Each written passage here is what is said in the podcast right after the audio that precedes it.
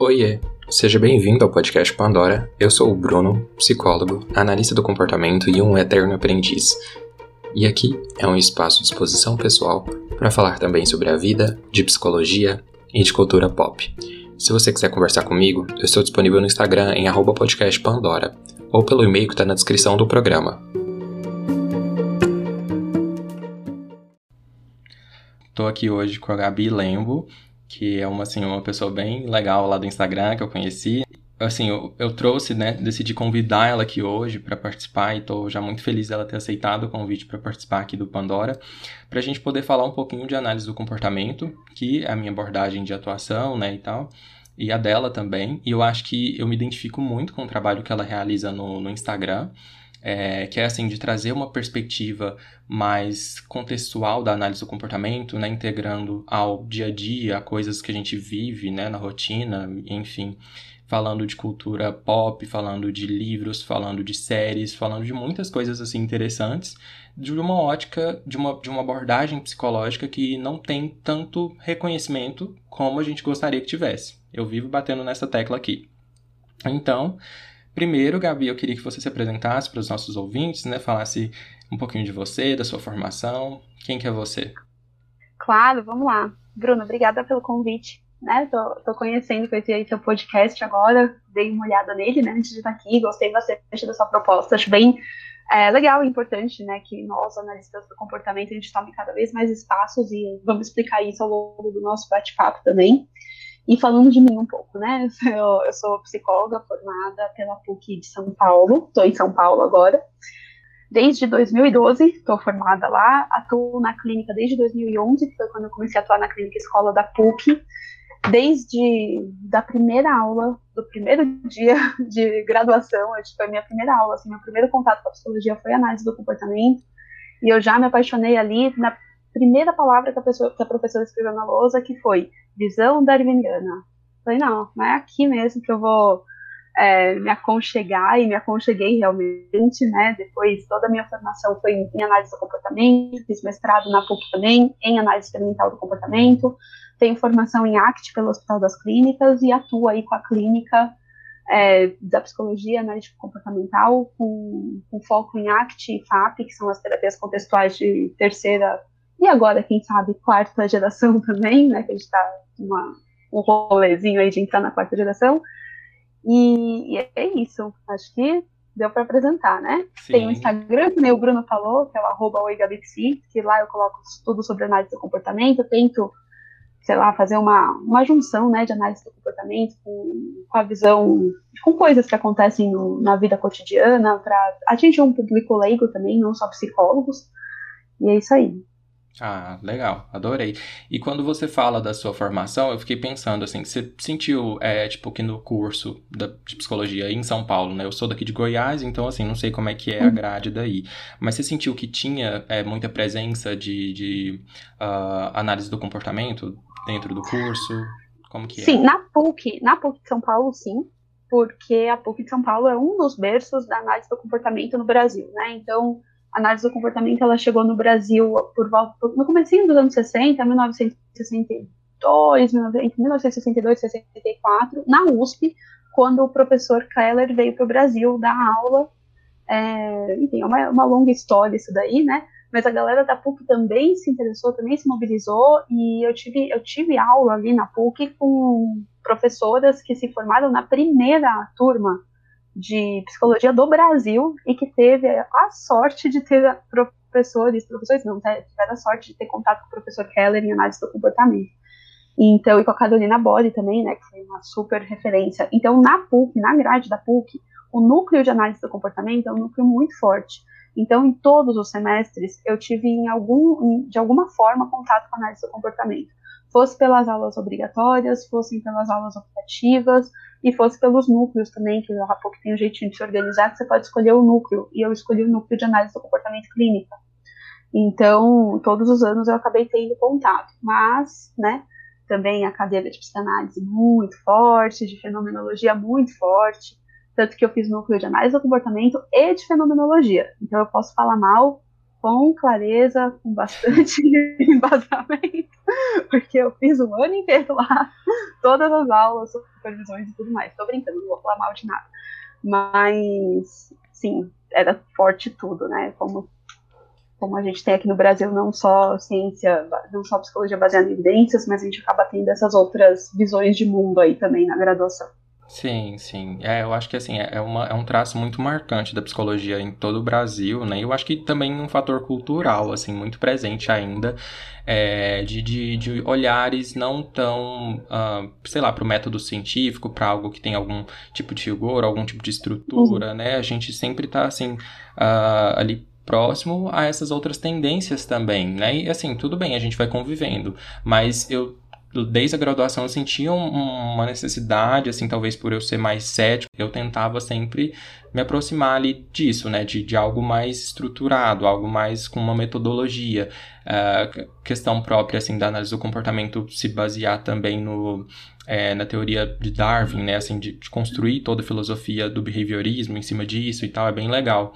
E a gente vai, acho que vai dando uma continuidade também ao longo da graduação, é, ao longo da, na, da, nossa formação, quando você passa de uma uhum. formação científica da escola, né, ali em biologia e tal, para chegar num curso que é psicologia e tem muita coisa assim de psicologia que é, é amplo ainda, tem muitas explicações, né, vários objetos de estudo, mas acho que quando a gente pega o comportamento humano, é, eu sempre sinto um diferencial da gente trabalhar com comportamento, né, da gente olhar uhum. assim para todas, todas as questões humanas a partir do comportamento e da, das leis do comportamento. E, e assim, a gente já falou um pouquinho, você divulga análise do comportamento no Instagram de uma forma bem legal, super acessível. E eu queria saber, assim, como é que foi, né? Qual, qual necessidade, na verdade, você buscou atender, é, se foi uma necessidade, quando você passou a fazer isso, a divulgar a análise do comportamento no Instagram?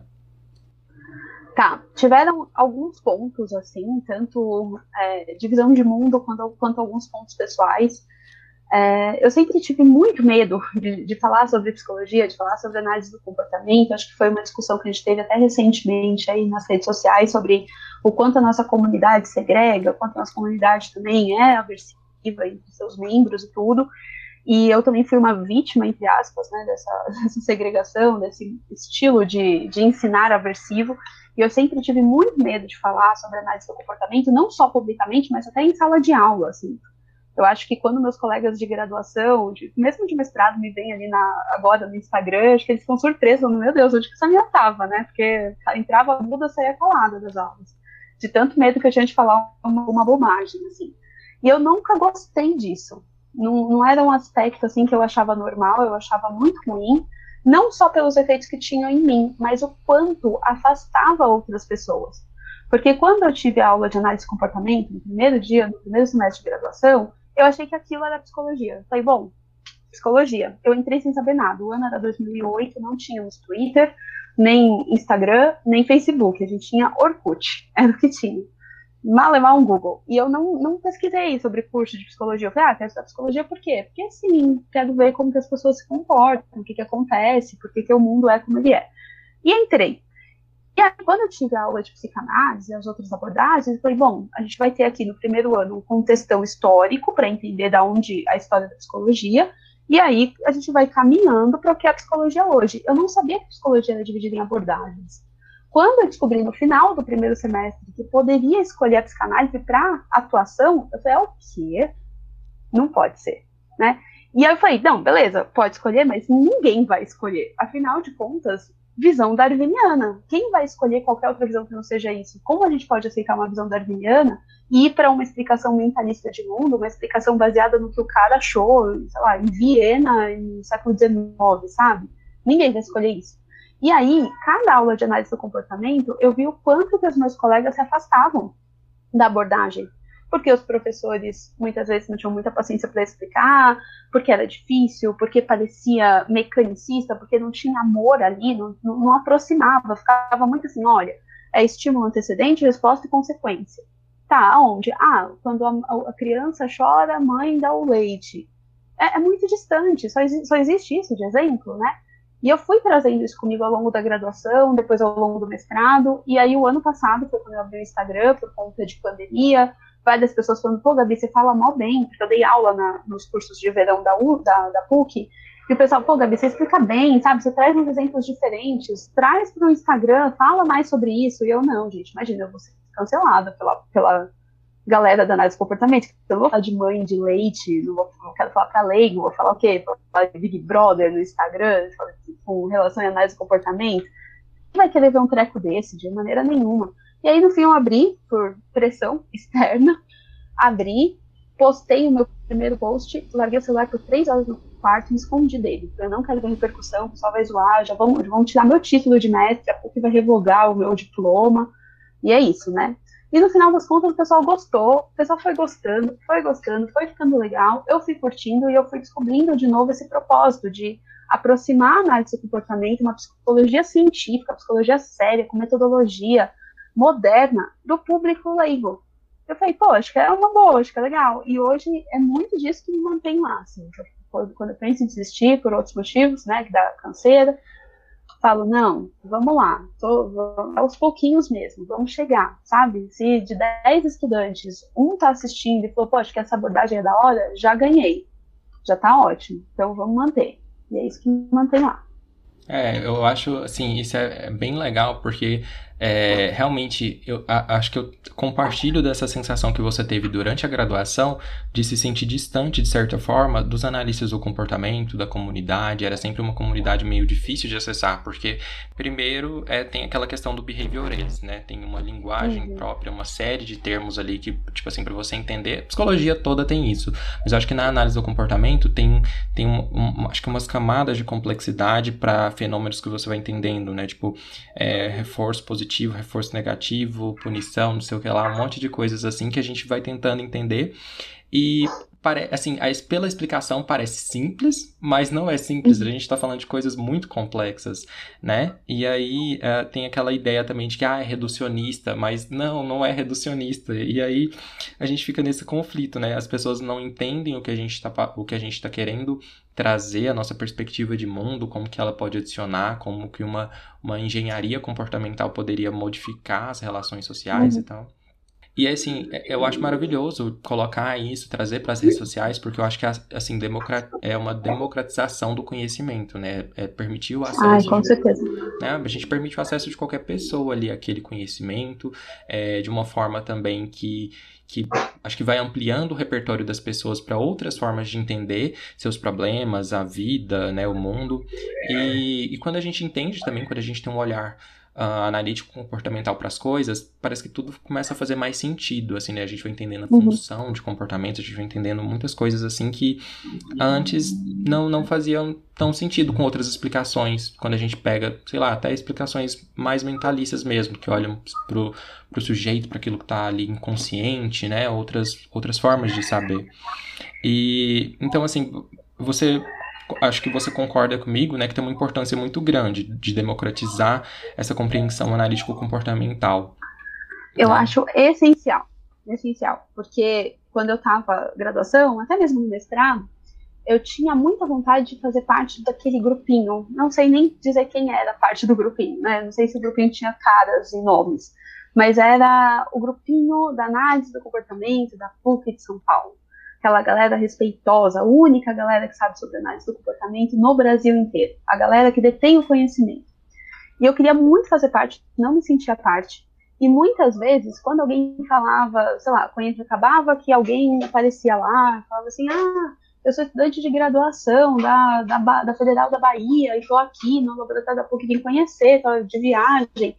Sabe, a, a reação era mesmo, nossa, mas o que você sabe de análise do comportamento na Federal da Bahia? Que é isso, né?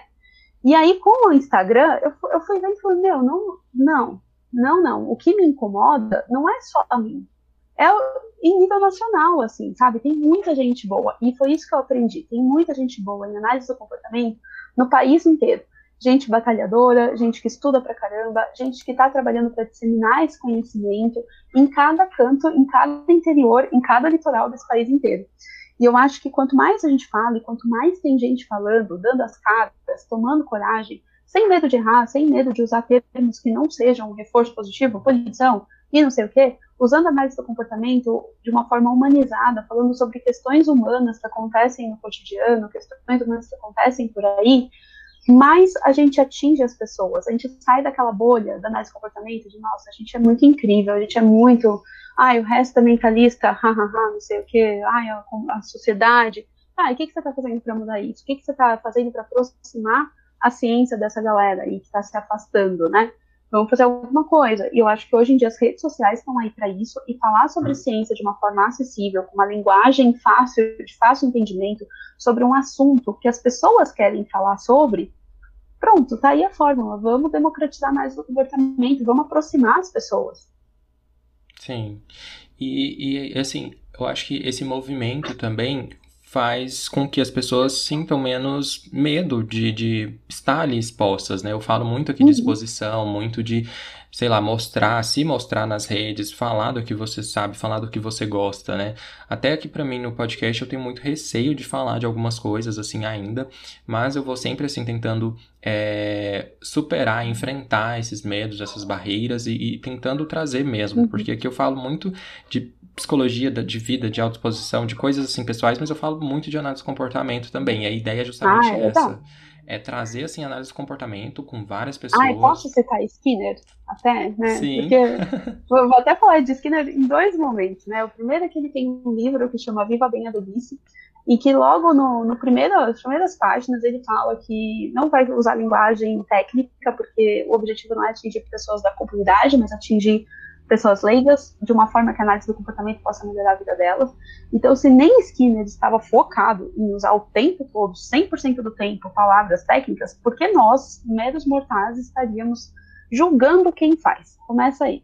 E outra palavra, e outra frase, né, que Skinner falou e fica aí de dica para você, é que um erro nem sempre é um fracasso. Muitas vezes um erro é o arranjo ali, o comportamento que dava para ser emitido devido àquelas condições e tá tudo bem errar, tá tudo bem você ir lá e experimentar. Só fracassa quem não experimenta o mundo. Não, não sei se quem falou essa parte, é que eu tô falando. Mas para mim só fracassa quem não experimenta o mundo. E se a gente fica com receio da punição, com receio do não reforço, nós, seres humanos que temos esse comportamento verbal e podemos ficar sob controle desta regra, por que não experimentar, sustentar a punição, sustentar o, o não reforço e aprender nessas contingências, tá? Eu me comportei e não veio reforço. O que, que eu posso fazer de diferente na próxima vez para obter esse reforço? E reforço de quem que não veio também? O reforço do grupinho lá que a gente está tentando atingir, ou a gente atingiu de outras formas outras pessoas, né? Eu acho que é importante a gente experimentar e a gente tentar, acho que é uma coisa nova para a comunidade de analistas do comportamento do Brasil sair da bolha. E eu tô achando incrível esse movimento e eu super te incentivo a fazer. Ah, que bom. É assim, é sempre muito bom saber que é, assim, outras pessoas também apoiam, né? Também estão aí uh, fazendo esse processo também. A gente precisa, de certa forma, divulgar mais, falar mais, né? E eu acho que a gente vai percebendo na sociedade um movimento negacionista, um movimento de pseudociências tendo é, uma ascensão, né? De diversas formas. E esse sempre foi um receio meu, tanto na graduação quanto na vida pessoal, é, como, como eu já disse, né, assim, sendo uma pessoa mais cética, de, de uhum. sei lá, assim, perceber que as pessoas às vezes elas se levavam por, por explicações redundantes, por explicações que não, não chegavam a lugar nenhum. Então isso me incomodava muito, né, de assim, de não, não conseguir explicar as coisas. Eu acho que é necessário a gente tentar é, explicar de uma forma mais clara. E eu acho que o método científico ele permite isso. Ele permite a replicação, ele permite um estudo mais regrado e, consequentemente, eu não queria dizer assim, mas com uma maior qualidade, talvez. Porque você, uhum. né, você tá, você tá verificando ali o que, que tá acontecendo, você tá observando o que, que tá acontecendo. Então, eu até trouxe assim para falar contigo, né? Por que você acha que é importante também essa distinção entre abordagens científicas e pseudocientíficas dentro da psicologia? É, eu acho que, que tem muito preconceito com a palavra pseudociência, né? Parece meio, nossa, tá xingando, tá menosprezando tá falando que não serve para absolutamente nada. Eu acho que não é bem assim, né? Eu acho que quando a gente chama alguma coisa de pseudocientífica, é, ou é alguma abordagem que está antiquada e está tudo bem, ela serviu o seu propósito numa determinada época, dentro de uma cultura específica, serviu, explicou, ajudou, foi a partir dela que, que outras abordagens científicas e atuais puderam surgir. A própria análise do comportamento só existe porque existiu psicodinâmica no mundo, se não tivesse existido psicodinâmica no mundo, talvez a gente não tivesse chegado a uma abordagem analítica comportamental, né? análise do comportamento veio justamente para se contrapor aos métodos psicodinâmicos que existiam lá na, na época, ali, século XIX e tudo mais. Então, quando a gente fala de pseudociência, é só uma abordagem que usa aspectos da ciência, não moderna, tudo bem, mas que ou aspectos da ciência que serviram na época e ainda servem hoje, mas não contemplam toda a, a amplitude né, do, de, de, explicar ali a questão, não consegue explicar o máximo possível a questão que é colocada. Ou explica uma questão que não é mais relevante, usando métodos científicos, que é, por exemplo, a, a divisão mente-corpo, como se mente fosse de uma matéria diferente do corpo. E hoje em dia a gente sabe, já, já é comprovado cientificamente que mente e corpo está dentro da mesma matéria, está dentro do corpo humano, está dentro, faz parte do organismo, não funciona de uma, de, em uma dimensão diferente do que a matéria do corpo físico funciona, né? Então, quando a gente vai falar de pseudociência, é essa tentativa em responder questões com base em alguma coisa que não serve mais, mas já serviu em alguma época. E que tem ali alguns aspectos científicos, mas que não se sustentam, que não vão para frente, enfim, né? Então, quando a gente vai falar de uma abordagem pseudocientífica, acho que é legal a gente parar de, de, usar isso ou entender isso como um xingamento. É uma característica e tá tudo bem. Eu não acho que a gente tem que parar de falar dessas abordagens pseudocientíficas na graduação, porque elas tiveram sua relevância, não é ignorar a existência delas, mas o que eu sou radicalmente contra, e, e converso bastante sobre isso lá no, no Instagram, é como o Brasil, aqui no Brasil, é permitido incentivado que os alunos escolham essas abordagens, ainda hoje, apesar de elas não terem comprovação de eficácia, como uma linha de, de prática. Como que a gente oferece para o público uma prática que não é baseada em nada, né? Já foi, mas hoje em dia já não é mais, porque já caiu, já não serve mais. E eu acho isso de uma irresponsabilidade imensa. E eu acho que todo mundo perde, não é um ou outro que perde. Porque quando o cliente busca um profissional, ele um profissional formado, graduado, vamos colocar médico, né, um exemplo. Quando a gente busca um médico, a gente confia que ele vai oferecer para a gente o melhor tratamento, o tratamento mais moderno para a nossa condição. Se eu vou no médico e ele oferece tratamento por sanguessuga, eu vou desconfiar. Ou eu posso até tentar, posso questionar, falando, mas isso funciona? Ah, funciona, nossa, é minha abordagem, todo mundo usa aqui, tem uma galera que ainda acredita, que ainda usa, vamos usar. Eu vou tentar e ele vai falhar miseravelmente, certo? Claro que eu vou acabar procurando outros médicos, mas na psicologia, como ainda né, a gente está, principalmente aqui no Brasil, a gente está construindo essa imagem de psicologia com o público leigo, o, o, e o, o, o leigo não sabe que a psicologia, em geral, é dividida em abordagens, ele procura um psicólogo. A terapia não funciona, ele desiste. Ele fala, psicólogo não funciona. Vou para constelação familiar, vou para astrologia, vou para a igreja, vou fazer nada, vou deixar esperar passar porque psicólogo não presta, a terapia não funciona. E aí todo mundo perde. Eu perco, você perde, o outro psicanalista perde, todos nós perdemos. Agora, se a gente incentiva os nossos estudantes a irem por uma prática baseada em evidências, a gente ensina ciência, a gente ensina é, pensamento crítico, a gente ensina ceticismo, a gente ensina a buscar o que, se, se, o experimento caiu, se não caiu, se a gente ensina a não idolatrar uma figura de autoridade, né, sei lá, tipo, você tem o rei, ele não idolatra o rei. Se outro cara falar alguma coisa que foi toda a teoria do rei água abaixo, pô, o cara falou, é outro, né, mudou, andou, até o próprio rei fala, pô, legal que ele descobriu isso com base na minha teoria, né, provavelmente vai aceitar, porque o rei é bastante científico nesse ponto também. Então, se a gente ensina o nosso estudante a fazer isso, ele vai oferecer um serviço de qualidade para o público leigo que vai ver que a terapia funciona, que psicologia não é charlatanismo, que não é bobagem, que dá certo. E aí a gente cria uma comunidade, uma sociedade de pessoas que buscam tratamento psicológico e confiam no profissional. Sim. É, e assim, eu acho interessante isso, porque é, é realmente quando a gente para para falar assim dessa questão do cientificismo ou da, das pseudociências, a grande questão é que a, a, ciência, né, por si só, ela é uma prática que ela evolui. ela é, tem seus erros ali ao longo da história, né? Ela vai, mas ela uhum. vai evoluindo a partir disso, né? Tá tudo bem errar.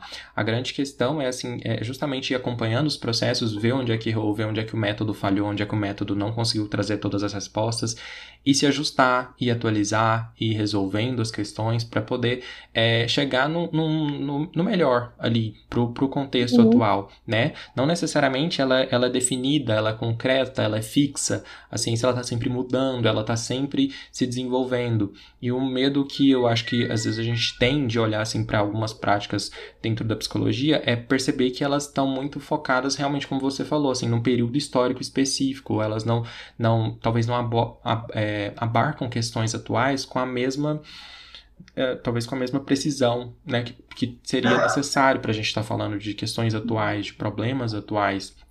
E aí, é, eu acho que assim, essas explicações sobre comportamentos de outras formas vai de, é, assim, junto, vai de encontro, né, também uhum. a explicações mentalistas, explicações é, que às vezes não olham para o ambiente, não olham para o contexto, então, assim, essa questão de, de a gente olhar para o mentalismo, né, e, e, trazer uma visão crítica dele é justamente porque a gente mostra que a gente não precisa recorrer a questões que a gente não sabe explicar, que a gente não sabe é, como trabalhar com elas, a gente não tem acesso de certa forma, é, sendo que a gente pode estar trabalhando com o ambiente, né? A gente percebe no ambientes que são muitas vezes causadores de doenças, que são é, tem ali os seus efeitos no, no nosso comportamento, nas, nas relações sociais também, nos relacionamentos de uma forma geral. Então a gente sempre olha para esse contexto ambiental, né? Para questões assim de contingências, de como que uma coisa se liga à outra, de como que, através da análise funcional, a gente consegue chegar em explicações sem recorrer a, a, a entidades, a coisas assim que não são muito bem é, definidas a partir uhum. de, um, de um método específico, né? O que, que você tem assim para me falar sobre essa, essa questão do mentalismo também, né? Vamos trazer como uma questão do mentalismo. O que, que você quando você olha para isso, assim, o que, que você percebe hoje que te incomoda de alguma forma, ou você lida bem com isso? Como é que é? Tá, eu acho que o mentalismo ele entra na mesma questão da pseudociência, porque parece um xingamento. Parece que a gente, ah, é mentalista, né? Parece que a gente está xingando a pessoa. E não é. Quando a gente fala, ah, é pragmático. Quando a gente fala contextualista, a gente está xingando? Não, também não estamos elogiando. A gente está falando aí de, uma visão de mundo. E o que, que a gente tem que olhar? Essa visão de mundo, ela funciona, ela é funcional ou ela não é funcional? Uhum. Ela não nos ajuda a evoluir. Porque eu acho que uma coisa que é muito importante, né, principalmente a análise do comportamento nos ensina isso, é uma coisa que eu acho incrível, maravilhosa, é que a gente tem uma filosofia por trás, a gente tem uma metodologia científica e a gente tem a parte prática, a parte de aplicação. E uma não existe sem a outra. Então, vira e mexe, a gente tem atualizações filosóficas, vira e mexe, a gente tem atualizações metodológicas, e vira e mexe, a gente tem atualizações práticas. E a gente vai adequando uma outra. Às vezes, né, no experimento, a gente descobre alguma coisa que estava errado na filosofia. A gente não tem problema nenhum de ir lá e atualizar a filosofia da nossa abordagem. Assim como a gente não tem problema nenhum de ir lá atualizar a prática da nossa abordagem. E assim a gente vai crescendo, vai caminhando, vai indo para frente. E uma coisa que é muito importante é a gente entender a construção histórica da nossa abordagem também. Quais são as influências filosóficas que nós tivemos, quais são é, as, as, visões de mundo que promovem aí a, a metodologia científica e a aplicação da análise de comportamento, porque sem isso a gente não anda para frente.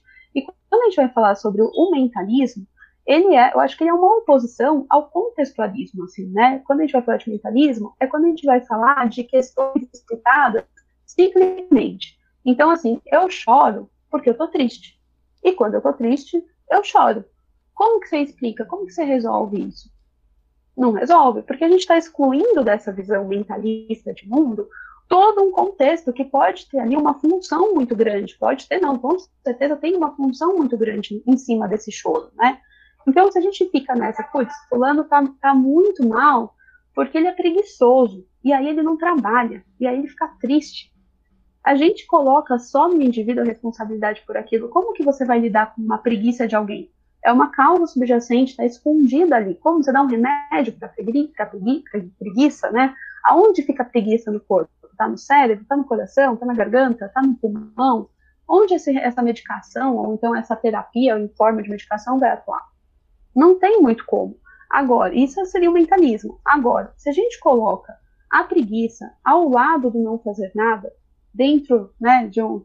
É, é uma única coisa, tenho preguiça e não faço nada. Tá, por que então? Da onde vem essa preguiça? Ah, vem do meu contexto atual, eu não tenho muita estimulação, ninguém me incentiva nada, eu tô sem grana, eu não tenho como comprar uma roupa para ir fazer uma entrevista de emprego, eu me sinto preso nisso daqui, eu não sei para quem pedir ajuda, ah, e por que não pode ajudar? Porque a história de vida da pessoa levou a ela a um, a um não comportamento de pedir ajuda, assim, né? Então, a gente, quando vai falar sobre mentalista, a gente não está xingando, a gente está falando sobre visão de mundo. E o problema da gente adotar uma visão de mundo mentalista é que a gente não resolve os problemas. A gente fica ali cavocando uma causa subjacente, uma causa, e não olha para o que está acontecendo em volta da pessoa, no aqui e no agora a gente fica ali cavocando um trauma até a pessoa soltar, né? Um, ah, eu, é porque minha mãe morreu. Ah, então você hoje é preguiçoso porque sua mãe morreu, entendi. Tá, mas morreu foi quanto? 20 anos que minha mãe morreu. Então, vamos, vamos ficar esmiuçando a morte da mãe, falando de cada detalhe? Não, vamos olhar aqui agora. Tá bom, sua mãe morreu muito triste, isso determinou muitas coisas nas suas histórias, te fez criar relações na sua história, e agora, diante disso, diante das relações criadas a partir da morte da sua mãe, quais que hoje em dia a gente consegue desfazer, o que, que dá para fazer de diferente, que, por que, que alguns comportamentos ocorrem e outros não, em que contexto tais comportamentos ocorrem ou não ocorrem. Então, a, a gente não vai. O, o, problema do mentalismo é esse: é ficar nessa, nessa, cicli, nessa coisa cíclica que não se resolve, ficar cavocando causa subjacente que não está mais operando hoje em dia, foi muito importante no passado, não estamos negligenciando, não está mais operando hoje em dia, e acabar ignorando o que realmente está mantendo ali o comportamento da pessoa. E não resolve, não vai para frente. É, é, essa é uma, é, um, é, uma problemática, assim, interessante. Até da gente colocar em pauta, porque a questão é justamente assim, não tá tudo ok, né? Ter, ter diversidade, ter outras formas de construir conhecimento, ter outros olhares, ter perspectivas diversas aí. A gente não quer é, né, um, um, método único, uma forma única, porque dentro da psicologia a gente é um, uma ciência que trabalha com pessoas e pessoas são diversas, então tudo bem ter olhares diversos para para os fenômenos, para os comportamentos, para o mundo privado, para né, várias coisas assim que a gente vai trabalhar na clínica. Mas a questão é que quando a gente pega realmente um, o contexto, o ambiente do sujeito, do indivíduo, da pessoa que está em sofrimento, a gente tem as respostas que a gente precisa para ajudar essa pessoa também, para criar, né, para mudar as contingências de forma com que essa pessoa tenha acesso a reforçadores, entenda o seu uhum. histórico ali, né? entenda a sua própria história de vida também. A gente volta no tempo se precisar e olhar para como isso, isso se deu hoje, como isso é, foi desenvolvido, de, determinado repertório, determinado é, comportamento.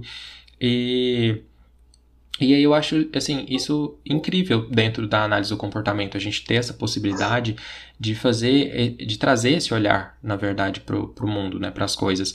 O contexto está sempre determinando como que a gente se comporta. E aí, até olhando para assim, o momento que a gente está vivendo, para uma questão de é, negacionismo, de, assim, muitas, muitos problemas políticos e sociais que estão surgindo aí, e olhando também para sua trajetória em divulgar análise do comportamento e uma visão mais científica de psicologia, qual que você acha assim que é a relevância, né, de uma atitude pró-ciência nesse momento atual, no contexto que a gente está? Uhum.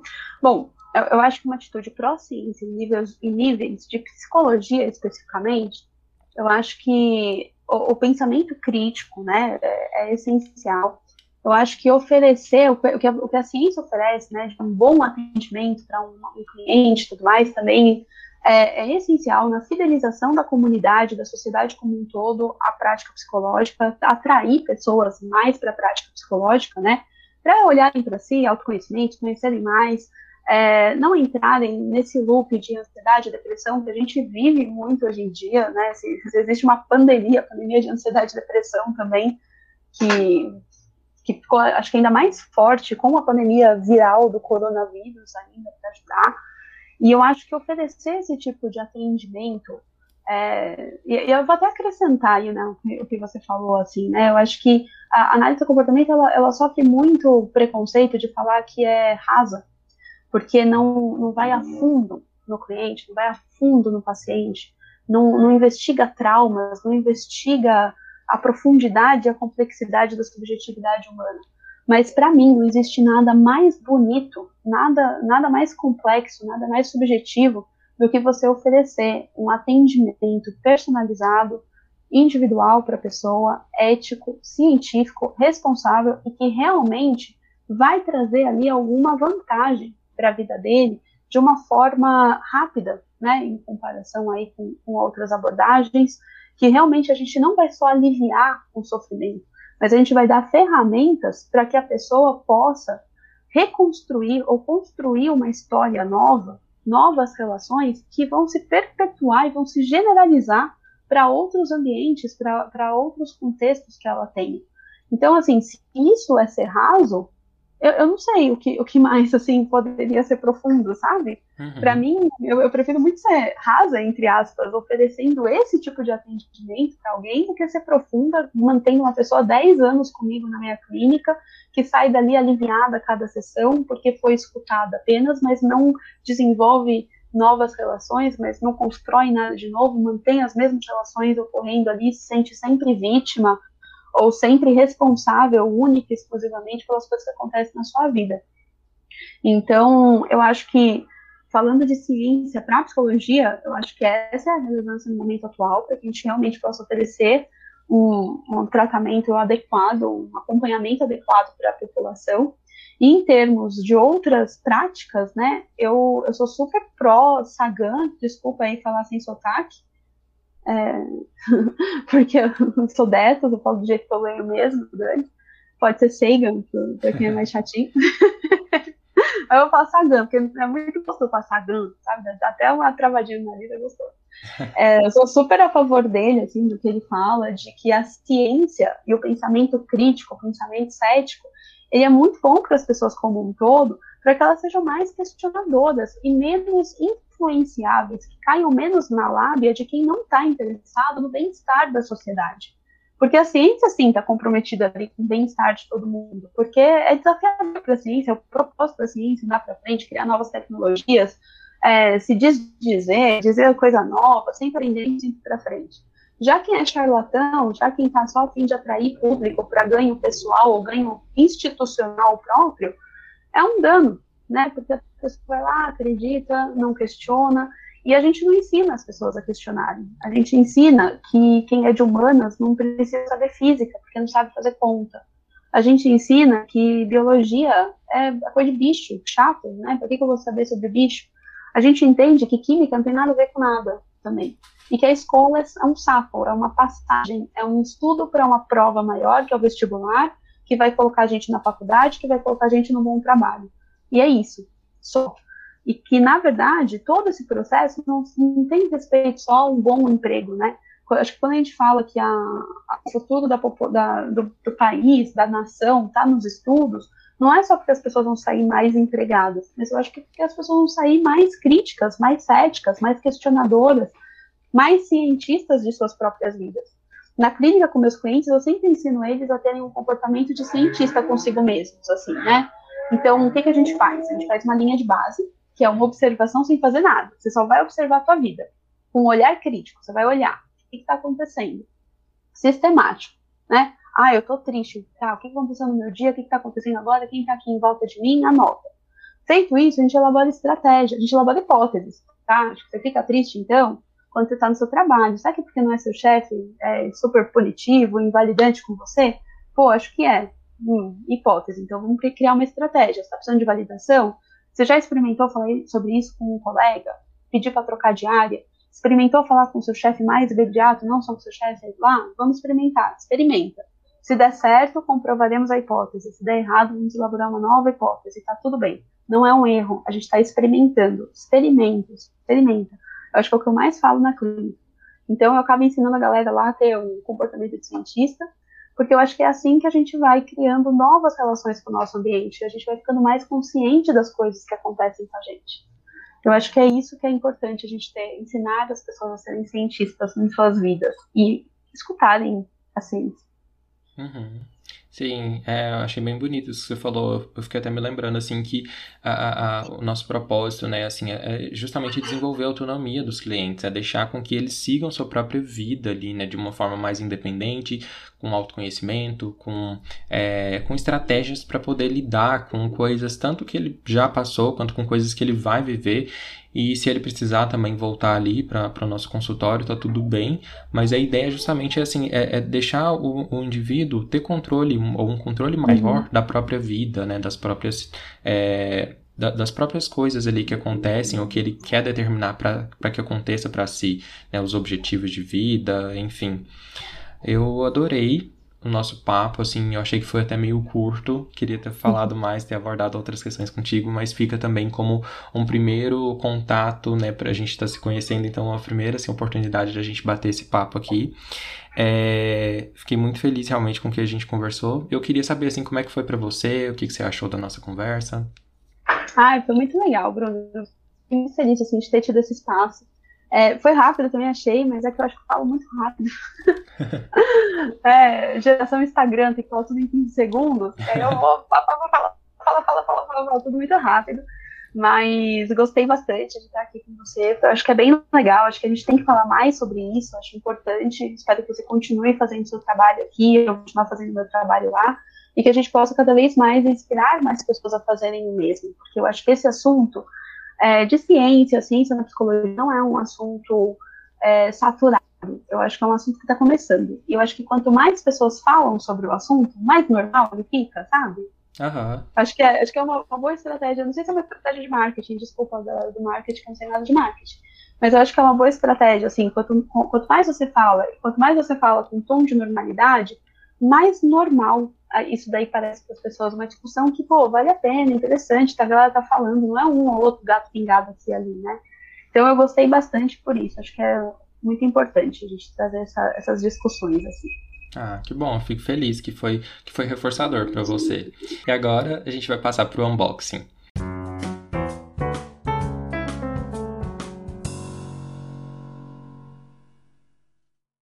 Eu queria saber o que, que você trouxe para indicar para os nossos ouvintes, né? O que, que você acha relevante que as pessoas conheçam, que elas assistam, leiam, enfim, o que você quiser indicar. Uhum. Tá, ó, sobre o nosso papo, tá? Porque indicar, eu tenho muita coisa para indicar, mas eu acho que sobre o nosso papo, assim, é, eu tenho feito algumas leituras bem legais, até mesmo fora do comportamento, mas que, que, tem sido muito interessantes, assim.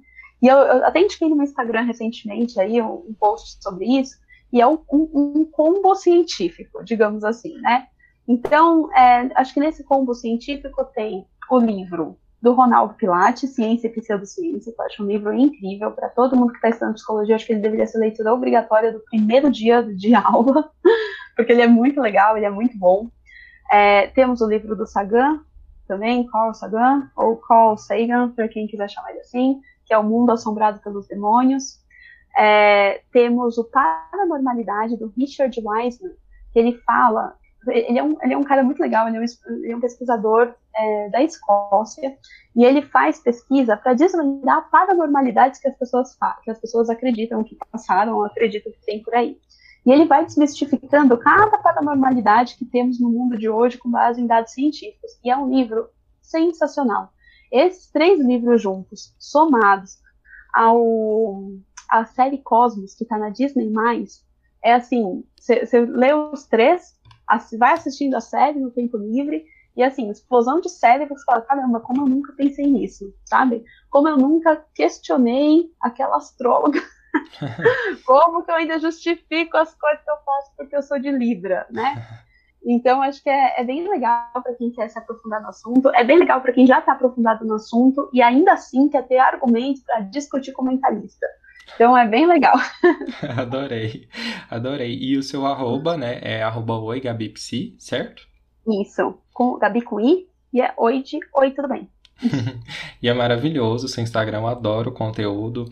É, então, assim, recomendo demais também. Como indicação, eu só re reforço assim, as, as, indicações da Gabi também. E é, acho que a gente até tem um outro livro que eu gosto muito, que você já falou por lá, né? Que você sempre traz indicações ótimas, que é o Sapiens. Eu adoro também. Nossa. Eu adoro... Nossa, é muito bom. Cosmos, a série Cosmos também, assim, é, eu acho que é incrível também pra gente poder é, entender muita coisa, tanto a primeira temporada quanto a segunda temporada. Infelizmente, eu ainda uhum. não, não vi a do, do, do Sagan, a do Sagan, né, a antiga. Ainda não vi a dele, mas a, a atual com o Neil, de, Neil deGrasse Tyson, né, eu acho maravilhosa. Uhum. Eu e... também não vi a antiga.